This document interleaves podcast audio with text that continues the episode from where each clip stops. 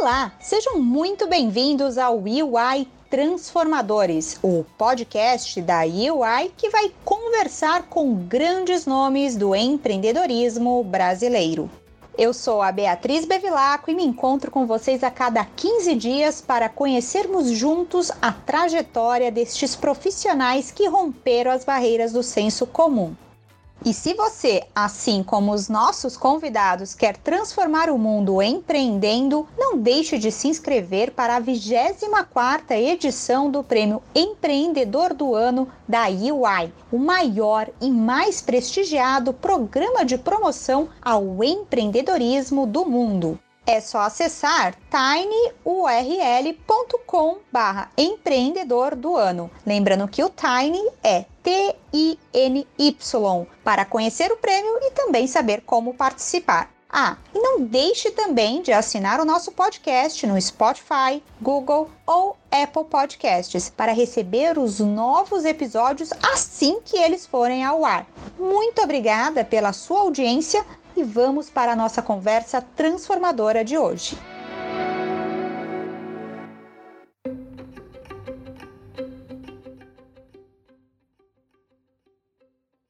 Nosso convidado de hoje é advogado de formação, já atuou como diretor, tesoureiro da OAB e conselheiro do Comitê de Gestão do LIDE, um grupo de líderes empresariais. Em 2004, junto com seus sócios, ele fundou a Espaço Laser, que hoje é referência mundial no segmento de depilação a laser, contando com mais de 600 unidades em diferentes países. Seja muito bem-vindo ao nosso programa e muito obrigada pela sua presença, Paulo Moraes. Olá, Beatriz, é, obrigado pelo convite, muito honrado por ter sido convidado pela AI Transformadores. Para gente, para mim, uma honra, pessoal, estar falando aqui nesse momento, poder dividir um pouquinho do que tem sido a minha vida, do que tem sido a história da Espaço Laser. Absolutamente contente com esse momento. E para acompanhar o Paulo nessa conversa, nós temos a líder dos programas Winnie Women e Empreendedor do Ano da UI, além de uma expert em empreendedorismo. Seja muito bem-vinda ao nosso episódio, Raquel Teixeira, e muito obrigada pela sua presença. Boa tarde, Paulo. Boa tarde, Beatriz. Muito obrigada por aceitar esse bate-papo conosco, Paulo. Para mim, em especial, é um prazer estar com você e ver o empreendedor com uma história de tanto sucesso ser homenageado em nosso programa Empreendedor do Ano e poder estar aqui ouvindo mais uma vez a sua história e dessa vez contada em nossa série de podcast para milhares de pessoas é realmente muito gratificante.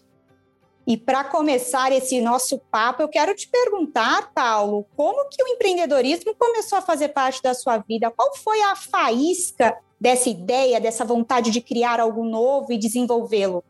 Bom, Beatriz, é, a história do empreendedorismo na, na, minha vida vem, na verdade, pelo exemplo do meu pai, né? E meu pai foi uma pessoa que tinha um pequeno escritório de contabilidade que, em determinado da vida, é, não foi, não andou tão bem. Aliás, a palavra certa é quebrou e, e, que, quando eu tinha 18 anos, ele me convidou como desafio de fazer a retomada do que ele tinha perdido numa nova etapa, retomar esse escritório. E aí, nesse ambiente, a, trabalhando como um escritório de contabilidade que atende naturalmente empresas, eu passei a tomar contato com diversos em, eh, empreendedores, empresários. E aquilo, para mim, era um verdadeiro sonho, né? A gente atender eh, esses clientes naquela altura, que na verdade se tornavam amigos, e a gente passava a entender a rotina, o dia a dia deles como empreendedores, como empresários que eram. Aquilo parecia para mim um mundo surreal. Algo que eu sonhava demais, mas eu tinha enorme dificuldade porque a mim me faltava capital atingir aquele sonho. Então, para responder a sua pergunta, a primeira fagulha desse sonho foi justamente no momento que eu trabalhei com meu pai na retomada de algo que ele tinha perdido então, um exercício forte de aprendizado, junto com a faculdade que eu fazia naquele momento, para que então eu passasse a sonhar um dia em ter algo para construir, pensar em algo que pudesse ter como empresa para realmente gerar riqueza, empregos, é, ser algo que impactasse de forma positiva a sociedade. Que incrível, né? A experiência com seu pai acabou ajudando você um pouco mais tarde, lá em 2004, quando você e o seu sócio Igor Moura fundaram a Espaço Laser. Acho que seria interessante também você contar um pouco como que foi essa aproximação com um dermatologista e também como que foi esse desafio de empreender nessa área. É, na verdade, é eu costumo dizer que o encontro em abril de 2004 foi o encontro dos, dos três malucos. É, é uma brincadeira que eu faço, porque, na verdade, foi um encontro despretensioso de um médico, de um advogado e de um ex-militar, que é o Tito, é, para uma conversa meio sem, sem grandes pretensões, imaginando o que poderia ser do universo da depilação a laser. Eu estou falando em 2004, quando absolutamente quase ninguém entendia e sabia o que era depilação a laser. É, Lembre-se que esse é um tratamento que antes era restrito a pessoas com muito poder aquisitivo, então apenas clínicas médicas de alto poder aquisitivo, que pessoas tinham que gastar muito dinheiro para ter esse benefício, e a gente discutia por que não democratizar esse tratamento para todas e qualquer pessoas, independente da condição financeira, independente é, do, da sua condição, homens ou mulheres, algo tão extraordinário que é a depilação a laser sobre todos os aspectos, não só em termos de tratamento, mas o que representa, inclusive, ao meio ambiente, porque lembre-se que uma pessoa, ao optar por tratamento da depilação a laser, ele deixa de jogar no meio ambiente cera, lâminas de barbear, então, até sobre o aspecto ambiental, é muito responsável. Então, os três malucos sonhadores de 2004, é, numa conversa, ao final dessa conversa, resolveram que sim, era possível fazer esse desafio, fazer a democratização desse tratamento, e aí inicia a nossa jornada. É uma jornada de pequenos erros, muitos acertos, muitos desafios e muita vontade de vencer. E quando eu falo vontade de vencer, é uma vontade de vencer real, porque nós começamos nosso empreendimento com uma máquina, que é o, o que a gente tinha de capital naquele momento para comprar, uma máquina de depilação ainda hoje é um investimento altíssimo, são 108 mil dólares, e duas lojas. Como é que começa o empreendimento? Começa com uma loja no shopping que a gente entendeu que seria bom abrir dentro do shopping, porque a gente não tinha grandes recursos em marketing.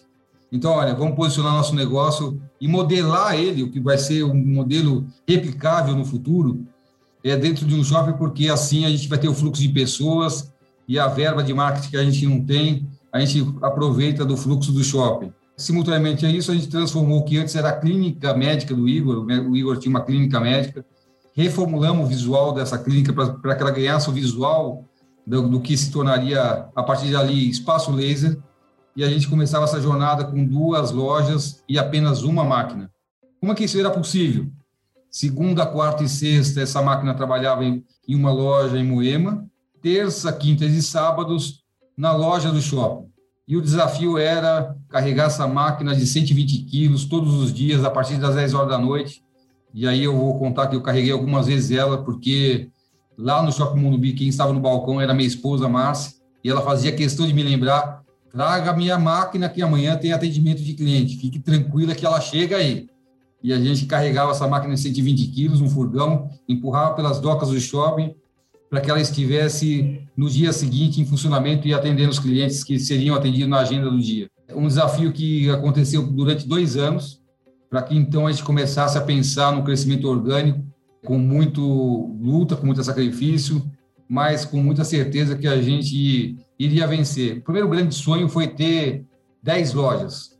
Hoje a rede como um todo, apenas no Brasil, são 607 lojas mas não só no Brasil. A gente tem hoje lojas na Argentina, na Colômbia e agora no Chile também, é, o que totaliza cerca de mais 20, quase 30 lojas fora do país. É, esse é um sonho que três malucos começaram a sonhar em 2004, que de 10 lojas sonhadas se tornaram hoje, no dia de hoje, mais de 600 lojas. Caramba, fiquei imaginando agora carregar todo esse peso, hein? Parabéns pela sua jornada e insistência aí tratamento, de fato, eu me lembro, era muito estrito na, naquela época, e de fato vocês conseguiram democratizar, porque hoje o Brasil é o quarto maior mercado consumidor de produtos e serviços de beleza e cuidados pessoais, atrás somente dos Estados Unidos, da China e do Japão. E aproveitando esse gancho, eu vou perguntar para a Raquel você vê cada vez mais esses empreendedores brasileiros investindo neste segmento o mercado de, de cuidados pessoais ainda tem espaço para ser explorado, mesmo num contexto de pandemia e crise? Beatriz, eu vejo sim investimento nesse setor com a pandemia, o hábito do consumidor mudou muito. Eu acredito que o bem-estar, saúde e qualidade de vida ganharam maior espaço e prioridade na vida das pessoas. É notável mais perfis de público entrando nesse consumo com diferentes necessidades, né? Seja de saúde física, mental, como até beleza, e isso traz oportunidades para maior diversificação e segmentação das marcas e novos produtos. A pandemia trouxe um olhar de preciso cuidar de mim, né? Isso é importante na minha vida hoje. Perfeito, sem dúvidas, eu acho que a pandemia trouxe esse desafio da gente olhar mais para a gente e, ao mesmo tempo, das pessoas, das marcas se reinventarem também. Eu acompanhei bastante também o que a Espaço Laser fez nesses últimos tempos e eu também notei muito a presença de alguns influencers, né? Então, Xuxa Meneghel mesmo é sócia de vocês, Paulo, e eu queria te perguntar como que foi esse desafio, né, de trazer influenciadores, de trazer pessoas públicas para serem sócios, se foi uma estratégia também nesse período de pandemia e crise. É, Beatriz, na verdade, a Xuxa, como sócia, ela entrou na empresa no ano de 2015. E ela veio dentro de um desafio, de um, de um propósito de... Ali naquele momento a gente tinha uma virada, né? Ou a gente ocupava efetivamente o território brasileiro, ou alguém poderia fazer por nós. E ficou certo para a gente que a gente precisava fazer isso de forma acelerada, dar visibilidade para a marca, e a gente conhecia nesse período, eu sempre fui amigo do José Semenzato, que tem muito conhecimento, muita know-how na área de, de franquias. Mas eu, eu sabia que naquele momento ele estava numa parceria com a Xuxa, um projeto, um outro projeto que ele conduzia com ela naquele mesmo momento. E pensando nisso e sabendo que o Semenzato sabia de franquia, eu falei, bom, agora vamos fazer o crescimento por franquia. Eu, Igor e Tito também entramos nesse consenso e a ideia era, já que o Semizato está com a Xuxa, fazer a franquia com alguém com grande visibilidade nacional, que possa ser nossa embaixadora, que possa falar com propriedade sobre bem-estar, e a Xuxa nos pareceu, naquele momento, a melhor pessoa. Aí estava absolutamente correto, porque quando a gente começa o projeto de franquia, a nossa rede tinha cerca de 140 lojas. No primeiro ano do projeto de franquias, a gente vendeu 120 franquias, para vocês entenderem a velocidade com que o projeto engajou, sabendo que a gente tinha projetado para o primeiro, primeiro ano apenas 40 franquias novas. Então, a imagem de uma pessoa com tanta visibilidade e com pessoa tão fantástica, porque agora a gente acaba conhecendo a Xuxa não apenas como fã, mas como pessoa que a gente tem como sócia e amiga, a gente passa a respeitar muito mais, é lógico, e isso sim mostrou para a gente que era um caminho. A partir desse entendimento que, de fato, pessoas com visibilidade e respeito, acima de tudo, do grande público podem ser apoiadores de uma marca para dar relevância a ela, a gente passou sim a ser apoiado pelas mídias sociais com diversos outros influenciadores. Aliás, as mídias sociais têm sido o processo disruptivo dos meios de comunicação, né? E, e, por esse caminho a gente acreditou e apostou que seria uma hipótese de divulgação e crescimento da nossa marca. Sem dúvidas, eu acho que vocês foram muito assertivos aí nessa personificação da Xuxa. Acho que além também das franquias, outro momento que marcou a evolução de vocês para outro patamar, inclusive, foi o IPO da Espaço Laser. Né? Na sua estreia na Bolsa foi em 2021, agora em fevereiro, não é isso mesmo? É isso. Na verdade, a gente cumpriu algo todo empreendedor eu sei que sonha. Esse era um sonho que a gente alimentava há algum tempo. É lógico que todo empreendedor sonha um dia ver seu negócio alcançar o grau maior de, de maturidade, né? transformando em uma empresa pública com toda a responsabilidade e o tamanho que isso representa, mas esse sonho não surge e acontece do dia para a noite. E até, se permitir contar de forma rápida, esse sonho começou a ser sonhado muito antes, é verdade, mas a gente começou a implementar efetivamente no meio da primeira onda da pandemia, quando então, procurado por um banqueiro que me ligou, me contando que como estava o cenário de, do, dos, dos, recursos e de, de, capitais pelo mundo, e ele me, me sinalizava, Paulo, é, ativos que mostrem resiliência nesse momento chamarão a atenção de investidores, e existe muito recurso para isso. Para mim, é soou um sininho, sabe? Caramba, agora é a hora. Liguei para o Igor, eu estou com uma ideia aqui, depois de uma conversa, contei a conversa para ele, e falei, olha, vamos, vamos fazer o IPO. O Will respondeu primeira mão, você está maluco, cara, a gente está cuidando da nossa empresa no momento de pandemia, com todos os desafios desse momento, Você está querendo falar de IPO? Eu falo assim, não, agora é a hora, cara. A gente vai mostrar que a gente é melhor do que, do que qualquer coisa, a gente vai ser é, capaz de vencer essa pandemia com, tudo, com todas as nossas equipes e vamos mostrar que nossa empresa pode sim fazer esse movimento. E a partir daí a gente passou a trabalhar fortemente para que no dia 1 de fevereiro a gente tocasse o sino na B3, na Bolsa de Valores de São Paulo, transformando nossa companhia numa empresa pública, é, com grande visibilidade e dando a hipótese para todo e qualquer investidor brasileiro ou mesmo de fora do país investir e acreditar no nosso crescimento, na nossa história, no nosso projeto. É, é o que dizem, né? Timing é tudo. E acho que vocês aproveitaram bem o momento para se fortalecer ainda mais nesse mercado. Como eu comentei também, até então não era muito comum a gente ver né, empresas de serviços na Bolsa. Essa mudança começou a ser percebida em 2020, o ano passado, quando a varejista de produtos para animais pets e o brechó também online Enjoei é, abriram capital. Essa pergunta é para você, Raquel. É, o que você tem percebido, né? Que o mercado tem buscado ativos fora dos setores tradicionais. Como que tem sido isso, né? É uma tendência que pode se consolidar nesse momento de tamanha incerteza no mercado? Eu acredito sim, o mercado está em constante mudança. A nova economia é um exemplo disso, né? O, o, boom de startup que aconteceu aí nos últimos anos trouxe uma inovação incrível. É, o Brasil tem um número expressivo de unicórnios. Todos os dias a gente vê produtos e soluções diferentes sendo criados no mercado, isso é uma tendência. Eu tenho trabalhado muito com startups e eu vejo cada dia uma inovação diferente. Sempre me pergunto, será que vai existir algo diferente, né? A mais a ser inventado e de repente, pá, parece algo que me tira fora daquele pensamento limitado. E no passado a gente via muito as empresas de segmento tradicionais indo para abertura de capital, né? E hoje isso mudou nos últimos dois, três anos, a gente tem visto que empresas da nova economia, empresas de setores diversos, também têm apostado nessa tendência de um investimento é uma captação diferente, né? E você mencionou aqui o brechó online, esse é um mercado que teve um aumento considerável, em especial se a gente colocar esse olhar sustentável, que tem sido o tópico do momento, e para mim o céu é o limite, né? Então a, a bolsa tá aí, a B3 está tá super aberta e tem muitas empresas novas querendo entrar, com abrir capital no mercado e com certeza é uma tendência.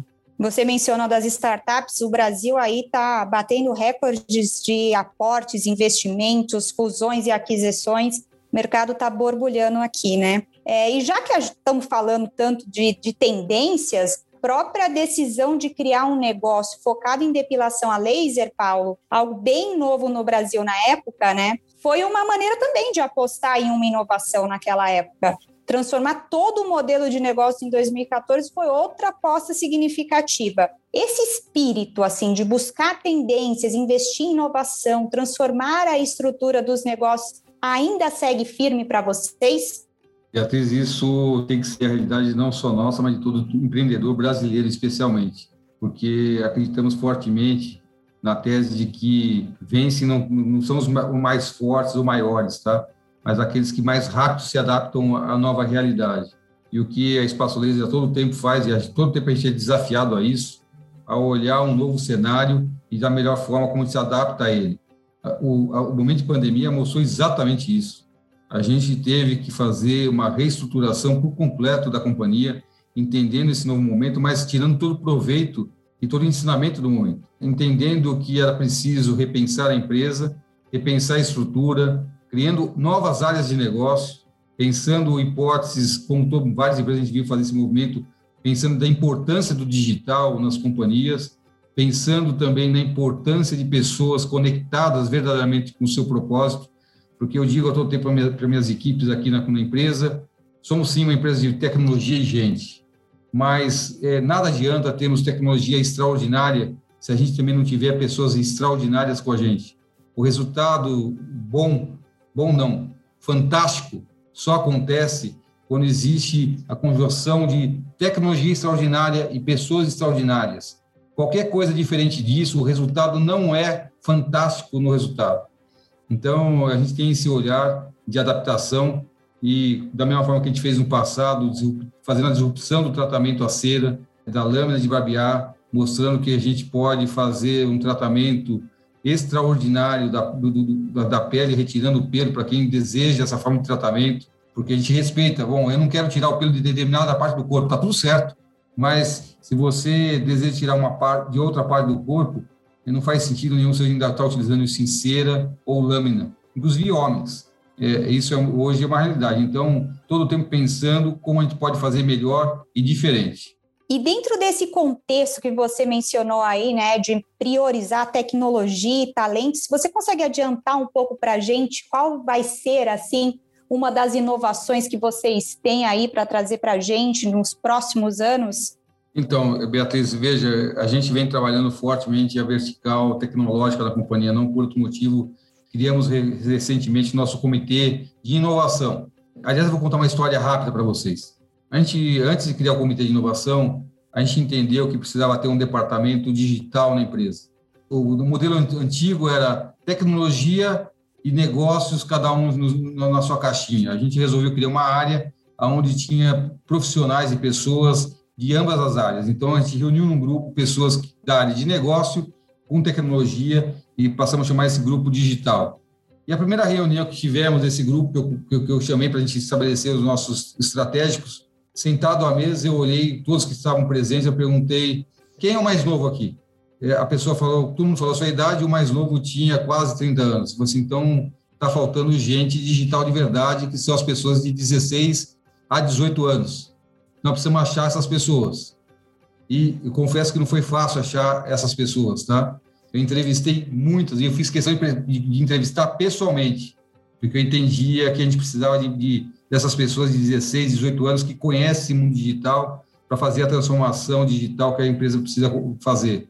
E aí achei uma profissional de 18 anos, uma empreendedora nata, que saiu do interior de Minas Gerais, veio a São Paulo sem nada na mão, uma pessoa muito simples, acreditando no projeto digital e que começou a fazer a história dela, que a gente encontrou e falou assim, traz ela amanhã para a gente, que é a Ariel. E eu estou atrás de novos profissionais e empreendedores que façam pensar e transformar a nossa empresa para que a gente faça essa, essa jornada. Na verdade, o digital é saber que todo dia haverá algo de novo, que você pode ser ter que mudar o que está pensando hoje para amanhã e, e, e, o que você pensa hoje vai ser antigo e antiquado.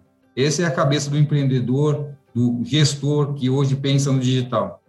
Que demais essa história da Ariel, hein? 18 aninhos, saiu do interior de Minas, com mindset empreendedor. Acho que ela não imaginava que entrar na Espaço Laser e poderia fazer a diferença. Que incrível você compartilhar essa história conosco. E eu vou fazer essa pergunta para a Raquel, já pegando aí o gancho. O empreendedorismo acabou sendo também uma, uma das forças aí para milhares de brasileiros durante a pandemia. Como que os negócios se reinventaram durante esses tempos sem o contato pessoal? Bom, eu, inclusive, como a gente comentou no começo, eu trabalho também com o programa Winning Women e foi um mercado muito afetado de muitas empreendedoras que a gente mentora nesse programa e teve um momento muito de resiliência, de criatividade, de sair da sua zona de conforto e aquilo que no passado estava sendo prorrogado, né? Eu posso deixar para amanhã a parte tecnológica, eu posso deixar é, a digitalização para mais para frente. E isso trouxe para elas e para todos os empreendedores a necessidade de mudar agora, né? Então, aquilo que ficou no passado precisou ser atendido hoje. Então, existiu muita resiliência, uma inovação absurda nos seus produtos, uma adequação à necessidade atual do consumidor e de uma forma digital, né? Se você vê muitos mercados que sofreram com a pandemia, como eventos, shows, eles tiveram que se reinventar de alguma forma. E hoje a gente vê até o mercado de eventos, ele continua atuando, só que de uma forma digital e teve sucesso. A gente simplesmente precisou mudar a forma de trabalhar. Sim, essa aceleração da digitalização foi algo que realmente foi decisivo para a sobrevivência dos negócios. Eu encontrei aqui também, Raquel, uma pesquisa da UI que nos diz que 72% dos consumidores acreditam em um aumento ou até manutenção no nível de consumo de serviços de cuidados pessoais após a pandemia. Você acredita que esta será uma das categorias de maior relevância no pós-Covid? Eu acredito sim, até de acordo com a nossa pesquisa, as categorias ligadas aos cuidados pessoais ganharão relevância no pós-Covid, uma vez que 85% dos entrevistados dizem que irão aumentar ou manter os gastos com esses itens. E ao mesmo tempo, 72% acreditam em aumento ou manutenção do nível de consumo de serviços de cuidados pessoais. Então isso me faz crer que realmente terá uma relevância e como eu comentei, a pandemia trouxe uma consciência e preocupação preocupação maior com saúde e cuidado pessoal. Então, eu acredito que no pós-pandemia, um novo estilo de vida centrado no cuidado pessoal deve se consolidar. E olhando também para o consumo de alimentos frescos, né, mais atividades físicas, tem uma, uma pesquisa que eu vi recentemente que mostrou um aumento enorme de downloads de aplicativos de atividade física. E essa tendência deve continuar. As pessoas perceberam que para elas se movimentarem, cuidarem do seu corpo, basta ter um espaço na sua casa e força de vontade, né? É, e com esse papo de reinvenção, que tenho certeza que é muito atual para qualquer empreendedor brasileiro, chegamos ao fim do episódio de hoje. Eu agradeço muito a presença de vocês dois conosco, trouxeram tantas informações importantes e um pouquinho de suas histórias de sucesso. Eu sei que muitos empreendedores que nos ouvem aqui ficaram muito inspirados. Falando neles, gostaria de finalizar com mais uma pergunta para cada um de vocês. Qual é a característica que vocês acreditam que não pode faltar em um empreendedor de sucesso? Começo com você, Raquel. Para mim, tem três características muito importantes, que são resiliência, coragem e a inquietação que os empreendedores têm. Afinal de contas, as grandes ideias saem de um problema que eles encontram e correm atrás da solução. Inquietação é algo que realmente mais está acontecendo nesse período de pandemia. E para você, Paulo? Bom, o empreendedor, por natureza, é um ser sonhador, né? É, ele sempre sonha em fazer algo maior, algo melhor. Então, uma característica natural, primeiro, ele é sonhador, depois ele é muito resiliente, e, na verdade, ele não põe limites ao seu sonho, porque a gente vê claramente que aqueles empreendedores que foram ganhando espaço e, e conquistando novos espaços, eles nunca limitaram ao momento achando a zona de conforto. Aliás, é da natureza do empreendedor, ele nunca acha que está no, no, ponto ideal ou, ou ótimo. Ele sempre acha que dá para fazer algo melhor e maior. Então, inquietude da alma é, faz parte do DNA de um, de empreendedor. E eu, eu vou além. Eu diria que toda e qualquer pessoa pode sonhar em ser empreendedor, porque o brasileiro tem isso na sua essência. E sempre dá para fazer algo melhor e maior. Você é o maior exemplo disso. Parabéns pela sua trajetória e por estar aqui conosco compartilhando um pouco aí da sua história. Muito obrigada, Paulo. Muito obrigada, Raquel, por estarem aqui hoje, participando dessa conversa super importante e relevante aí para os outros empreendedores que estão também nos ouvindo. E é isso. Muito obrigada. Querem deixar algumas palavras finais para o nosso público? Beatriz, eu agradeço o convite de novo da UI por, por essa conversa. Eu achei que acho que sempre é muito bom para nós. Na verdade, eu sempre aprendo muito quando a gente vem para essas conversas. Agradecer a oportunidade de estar com a Raquel nessa conversa também. Para mim é uma oportunidade incrível. E aproveitar esse momento também fazer uma propaganda, né? Sigam a Espaço Laser pelo Instagram, Espaco Laser, e Paulo Moraes, que é Moraes, o Moraes é com I, Paulo08.